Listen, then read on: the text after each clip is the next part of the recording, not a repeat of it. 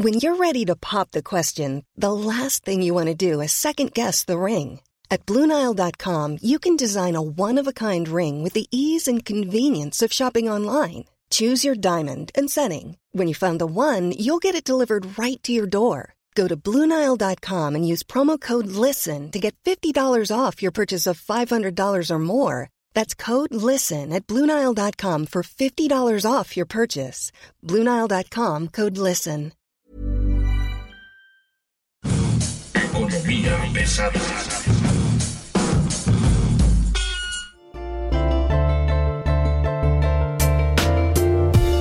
¿Cómo están ustedes? Bienvenidos, buen día. Estamos hoy cumpliendo un año en Economía Pesada y le agradecemos hoy el favor su atención durante estos 12 largos meses. Mi nombre es Luis Carriles, arroba Luis Carrujos. Me acompaña Mario Alavés, editor de finanzas del Sol de México. ¿Cómo estás, Mario? Muy buen día. Luis, muchas gracias por tan calurosa bienvenida. Me encuentran en redes como arroba arturo-bajo a la vez para dudas, quejas, sugerencias y todo lo que se les ocurra. Como dice Luis Carriles, hacer berrinche junto conmigo. En hashtag arroba berrinches, ahí lo puede encontrar usted. Hashtag también. arroba berrinches. Sí, al- algo vas a tener. seguro. Oigan, Hashtag Lord Berrinches. Lord Berrinche. A ver, le, le contamos. Tenemos, hoy tenemos información a morir. Esta semana se van a hacer las elecciones en Estados Unidos y obviamente el análisis fresco sobre lo que está ocurriendo, pues se lo vamos a ir contando en la semana. Por lo pronto tenemos tres temas en los que hay que estar muy atentos porque sí vienen cambios importantes. El primero de ellos es, en enero se asumía que Donald Trump repetía dentro de la fórmula ganadora, él podría ser presidente, parecía que no había mayor problema, sin embargo la pandemia dio marcha atrás con esto y hoy los indicadores son muy diferentes. ¿no? Estamos hablando de que muy probablemente sea Joe Biden quien gane. Mm, yo no estaría tan seguro todavía. Déjame ponerlo en contexto. El lunes 7 de noviembre de 2016 había un 85% de probabilidades de que Hillary Clinton ganara la presidencia de Estados Unidos, según las mismas encuestas que hoy están dándole el triunfo a Joe Biden. Ese es un tema, por eso, es, por eso es importante tenerlo en referencia. El segundo tema es la posición migratoria que tienen asumida los dos candidatos. Por el lado de Joe Biden, Kamala Harris, Correcto. la, la candidata a vicepresidente, habla de terminar con toda esta política que se ha seguido de separar a los migrantes, de acabar con los dreamers, de frenar la migración, atajo, como lo está haciendo en este momento Donald Trump, por un lado, y ella está, estaríamos hablando que ella estaría, sería la responsable de esa política migratoria. Esto, por supuesto, pues ayudaría un montón en la parte de empleo y en la parte de remesas, en el caso mexicano. Ujú. Del lado de Donald Trump, lo que está ocurriendo es mantenerse en la postura que original, hacer más grande América de nuevo, de impulsar las inversiones del grupo de la élite empresarial y migración no lo tiene tan en esta ocasión tan en la primera línea de discurso. Entonces ese es el segundo tema que, que tenemos que tener en cuenta, sobre todo ya de cara a las elecciones en Estados Unidos. Y tercero, hay una intensa movilización de grupos de población que justamente en la elección de Hillary Clinton no se, no se movieron, no hicieron gran cosa. Hoy estamos viendo una mayor participación de, pues, de millennials, seniors, primeros votantes. ¿no? El primer votante que hoy le toca enfrentar a Donald Trump probablemente tenga entre 18 y 20 años y no votó en la elección pasada. Ese es ahí donde está la mayor fuerza de Joe Biden y Kamala Harris, por ejemplo, ¿no? Correcto. Pues sí, estamos viendo una movilización también de muchos votantes anticipados por la cuestión de la pandemia y me parece que una de las cosas más interesantes que vamos a ver es que podría ser la primera elección desde 2000 que no se define el mismo día de los sufragios y se tendría que definir hasta la Suprema Corte de Justicia o hasta que haya un resultado claro en el que los estadounidenses estén tranquilos, lo cual podría abonar a la incertidumbre en los mercados. La última vez que esto ocurrió fue en la elección de George Bush contra Al Gore, que se tuvo que eh, posponer hasta el 14 de diciembre de 2000, resultado final de la elección, pero pues eh, con la diferencia entre ese proceso electoral y este proceso electoral me parece que se llama Donald Trump. Vamos a ver en qué termina esto. Estaremos estaremos comentando. Probablemente ya estaremos revisando la siguiente semana los resultados de esto, pero sobre todo ya con una mayor claridad sobre lo que ocurra. La votación se hace mañana, entonces estaremos revisando en esta semana justamente cómo termina. No nos dan perfectamente muy buen tiempo sobre cuáles van a ser las propuestas ganadoras al final del día, qué, qué tanto pesaron en el ánimo de esto y cómo van a repercutir en la economía mexicana. Eso es muy importante. Y siempre es bueno tener una tercera voz que nos explique lo que está pasando. Con ustedes, Gerardo Herrera, académico de la Universidad Iberoamericana de la Ciudad de México, explicando un poco lo que tiene que ver con la elección presidencial de Estados Unidos y su relación con México. En 1997, a tres años de la firma del Tratado de Libre Comercio de América del Norte, el presidente norteamericano Bill Clinton visitó Ciudad de México. Ante un auditorio nacional lleno de representantes de la sociedad civil, organizaciones profesionales, empresarios, academia, el presidente norteamericano encapsuló su visión de la historia de nuestras dos naciones. Señaló, nuestros dos países no han tenido un pasado común, pero definitivamente tendrán un futuro común. A un cuarto de siglo del inicio del tratado, la relación entre México y Estados Unidos es de las más estrechas que dos naciones pueden tener en el mundo. Estados Unidos es el cliente más del 80% de nuestras exportaciones. Pero a su vez, cada bien mexicano que cruza la frontera entre México y Estados Unidos tiene 40% de componentes norteamericanos. Es un flujo circular de bienes y servicios. No es sorprendente que el primer sector en reabrir después del encierro de febrero-marzo fuera precisamente el sector automotriz, ante la urgencia de las compañías norteamericanas por restablecer las cadenas de suministros que unen a los dos países. Es por ello que no se puede minusvalorar la importancia nacional para México de una elección extranjera como la que tendrá lugar el martes 3 de noviembre. La elección de la que es aún la economía más grande del mundo, la primera potencia militar y la democracia por excelencia del mundo occidental. Hace cuatro años, Donald Trump llega a la presidencia de un país dividido, cansado, descontento. Cuatro años después, es una sociedad todavía más herida por los estragos de la pandemia y por una recesión económica que no tiene paralelismo sino hasta la crisis del 1929 en el siglo pasado. El enfrentamiento entre Trump y Biden no es solo un cambio de guardia o un relevo administrativo, es sin lugar a dudas la lucha de proyectos de nación distintos. Y con aquel proyecto de nación que triunfe el martes, con ese nos tendremos que entender, tendremos que negociar. México ha logrado llegar a una relación funcional con Estados Unidos en las últimas dos décadas. Recientemente, el presidente mexicano estuvo en Washington, coronando muchos esfuerzos de la diplomacia por establecer una relación de trabajo con el presidente más anti-mexicano que el Estados Unidos ha tenido en mucho tiempo. ¿Qué será de México después de esta elección? Aquí es donde las opiniones divergen. Para muchos, lo mejor para México para los empresarios, para la sociedad civil, para el mundo, es Biden, que le regresará algo de civilidad a la presidencia norteamericana tan erosionada en su autoridad moral en los últimos cuatro años. Para muchos otros, lo mejor para el presidente mexicano, para la actual administración, sería la continuidad de Trump. Más vale malo conocido que bueno por conocer. En los últimos dos años se ha llegado a un modus vivendi, complicado pero manejable, con la administración de la Casa Blanca. Y me gustaría hacer un último paréntesis. Me parece que en el tema de la migración, sí, efectivamente, la dupla formada por Joe Biden y Kamala Harris es más tolerante. Sin embargo, también hay que tomar en cuenta que la administración Obama se deportaron a más personas que en cualquier otra administración, incluso que en la de Trump. Y también Obama tenía un discurso sumamente amable con los migrantes, prometió una reforma migratoria que no pudo pasar en ocho años. Entonces yo no confiaría tanto en el discurso de los demócratas sobre la migración. Creo que es un, eh, es un tema que queda ahí sobre todo por la parte conservadora de no promover un tratado de libre comercio, porque los tratados de libre comercio incluyen el libre tráfico de personas. Entonces, no sé, no, yo no me confiaría tanto. Hay que recordar que Kamala Harris votó en contra del tema. Sí. ¿No? Eh, Solo- Entonces yo no me Solo confiaría tenerlo tanto. ahí en la referencia, ¿no? Entonces yo no me confiaría tanto de una propuesta migratoria light o soft o, o amistosa de alguien que está en contra de un tratado de libre comercio, ¿no? Y bueno, vamos a los an- locales de la economía local y el, el INEGI da a conocer los resultados del tercer trimestre, del tercer cuarto de este año y los resultados son de nueva cuenta nada.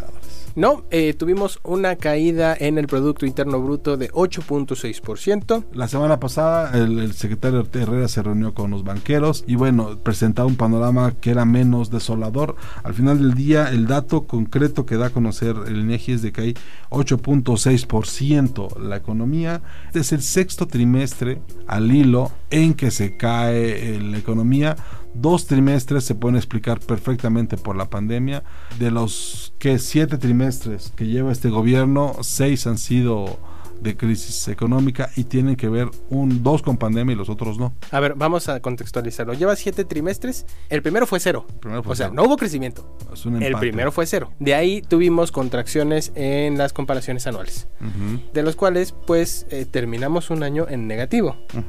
Y ahora estamos viendo un primer trimestre complicado, un segundo trimestre desastroso y un tercer trimestre que todavía no termina de recuperarse. El primero, pues, es este consecuencia de la administración federal, los otros dos, pues efectivamente por el tema de la, de la pandemia. En el año llevamos una caída superior a 9%. Que, que además se, se calculaba en, en eso, ¿no? Pero ahora, el- la caída de 8.6% no es tan grande como se esperaba. Se esperaba que fuera más, más, más- todavía más agresiva, ¿no? En el último mes se han ido corrigiendo las eh, expectativas porque no esperaban, el sector privado no esperaba una reactivación tan, eh, tan acelerada. Esto permitió que el tercer trimestre del año fuera no tan malo. Pero también esto está generando, eh, eh, digo, todavía no se reconoce oficialmente, pero está generando la posibilidad de que veamos señales de un probable rebrote, según palabras de Hugo López Gatel. A eso voy. El, Eh.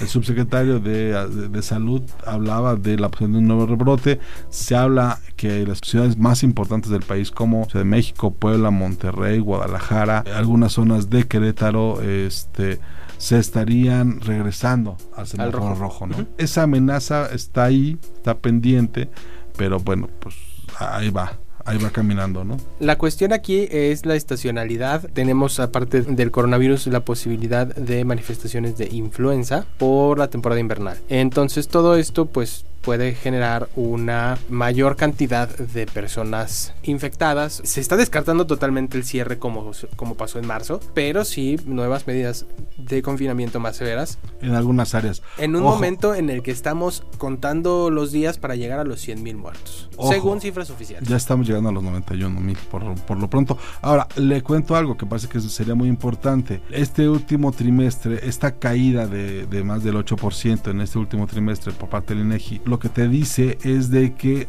tienes ya una caída asegurada, digamos, en el año del menos 9%.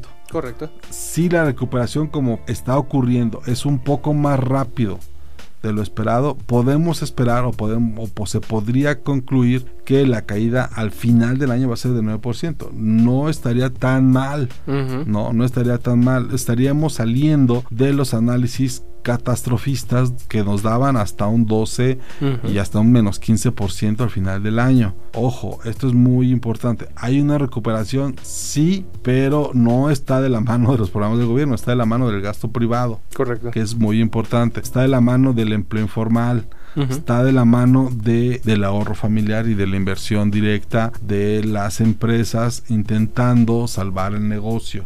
No estamos hablando de que haya una política pública, ¿no? Una policy definiendo cuáles van a ser los parámetros a alcanzar.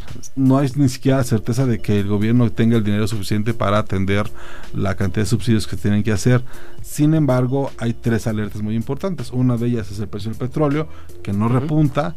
El precio del petróleo puesto en, en el presupuesto federal, que además ya está aprobado, habla de más de 40 dólares la, la mezcla mexicana de exportación y el promedio no rebasa en este momento el 35 dólares por barril. Eh, la OPEP con 30 dólares está más que atendida porque bueno, ellos producen a 2 dólares el barril, pues le siguen ganando 28 y ahí están ellos sujetos. Entonces hay un problema ahí más o menos fuerte, por ejemplo en precios de petróleo y en, la, en los impuestos de nueva cuenta la apuesta es a que levantes una muy buena cantidad de, recursos derivado de los impuestos a las gasolinas eh, y la reducción de subsidios a la electricidad, por ejemplo. ¿no? Correcto. Y la cuestión es que si a eso le sumamos que muy probablemente eh, el coronavirus se extiende un poquito más de lo que estaba previsto ya por los gobiernos internacionales, no por México, eso ya quedó atrás hace mucho tiempo, podríamos darnos cuenta que va a ser una recuperación larga y lenta. Entonces va a ser más lenta todavía si mantenemos esta actitud como país de estar cambiándole las reglas cada cinco minutos a diferentes sectores económicos productivos de las grandes inversiones, sobre todo. Ahora, hay que tomar en cuenta una cosa que es muy importante. La, economía puede salir mejor librada dada las relaciones comerciales con Estados Unidos. La caída del trimestre anterior del PIB de Estados Unidos fue de 31.4% y este periodo, la última medición que presentan, regresan con un crecimiento del 33.1%. Entonces, estamos hablando de una recuperación mucho más rápida y mucho más agresiva en Estados Unidos, que sería la que estaría comprándole los productos mexicanos. Yo también le pondría una pausa a eso. Yo sé que ando muy catastrofista.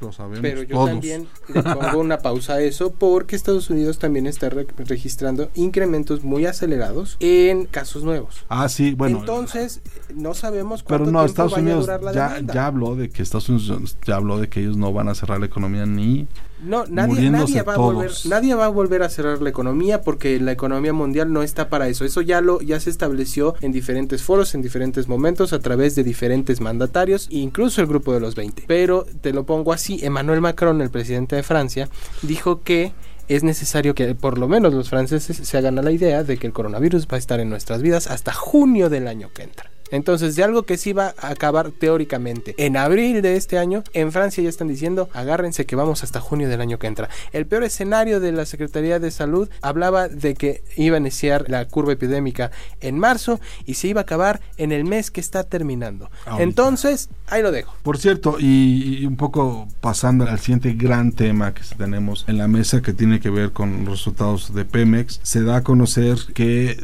Petróleos Mexicanos tuvo un incremento de su deuda en 516 mil millones de pesos, básicamente derivados de la renegociación de las tasas de interés de la petrolera en los créditos que ya tenía caminando. No es tanto lo que mencionábamos en capítulos anteriores, es el servicio de la deuda. No vamos a pagar todo ahorita, pero hay que ir pagando. Y este aumento, bueno, pues está ya en 516 mil millones de pesos. Es correcto. Además, el resultado del tercer trimestre eh, de la petrolera nos arrojó que y esto sí es una buena noticia, Luis Carriles, ¿eh? No, no, no, para que no digan que siempre estamos en contra de la cuarta transformación. En el tercer trimestre de este año, Pemex ganó 1.411 millones de pesos. Nada más que en los nueve meses del año lleva una pérdida de 605 mil millones de pesos. La deuda financiera de petróleos mexicanos es enorme, en gran medida por la ne- renegociación que se está haciendo. No es que esté contratando deuda nue- nueva.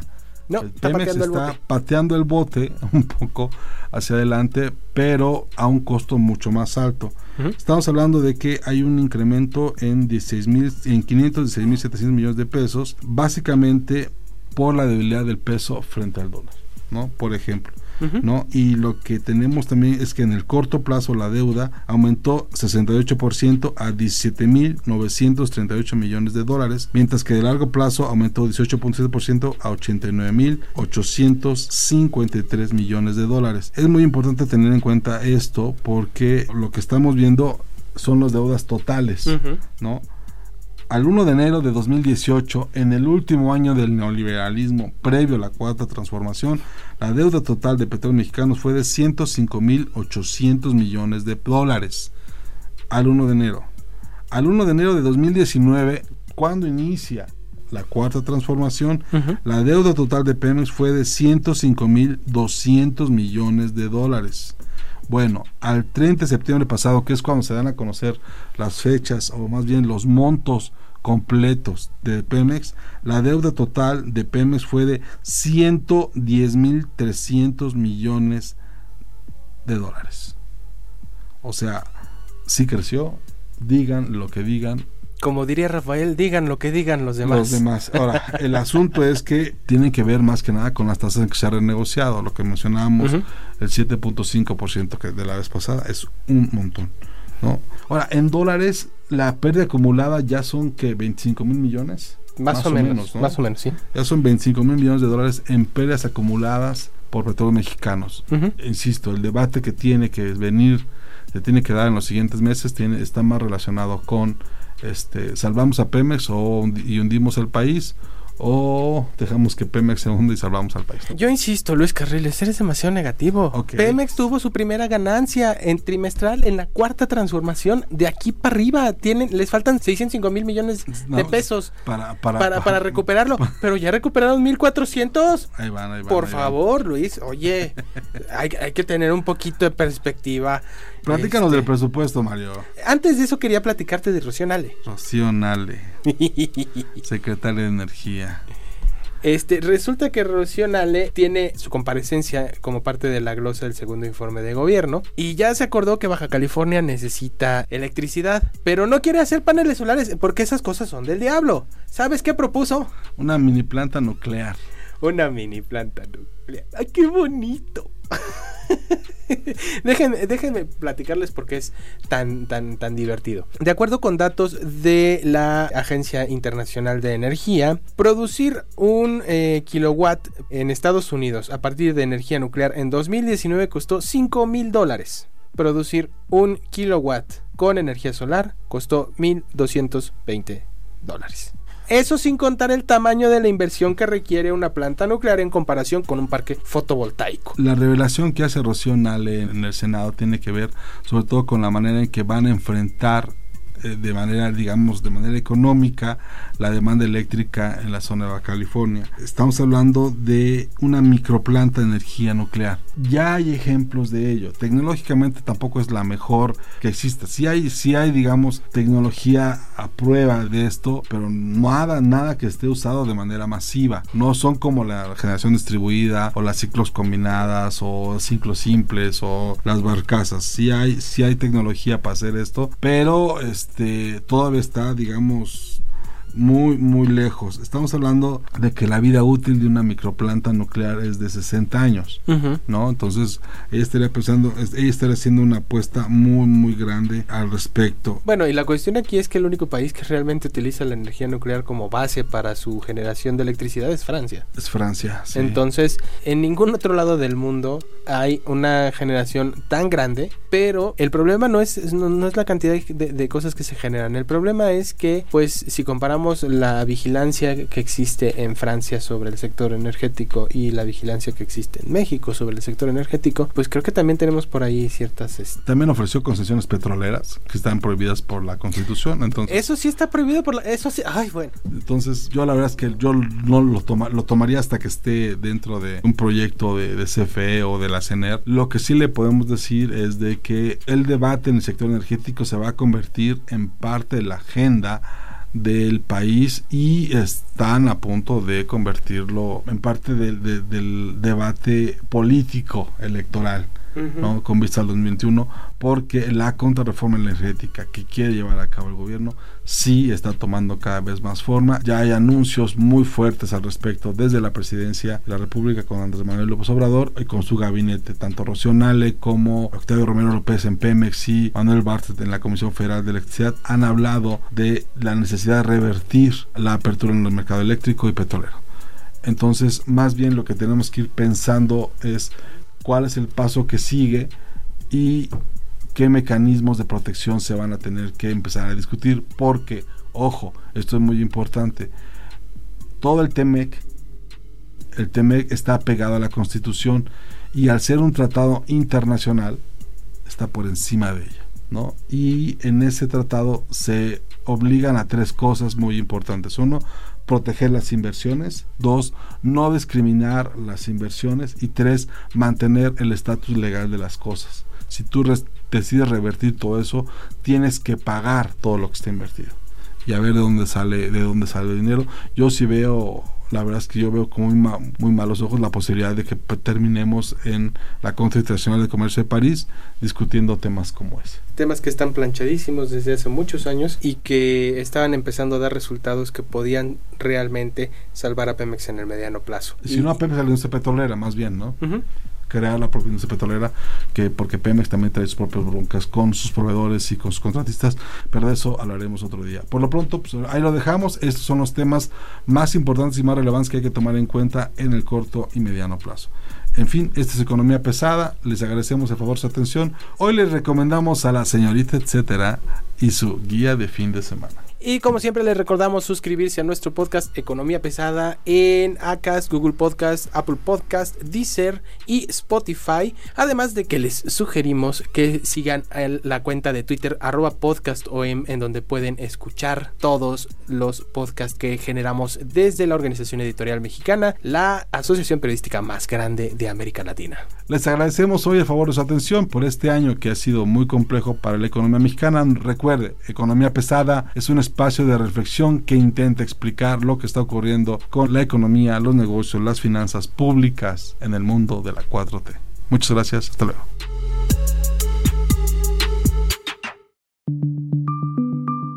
Esta es una producción de la Organización Editorial Mexicana.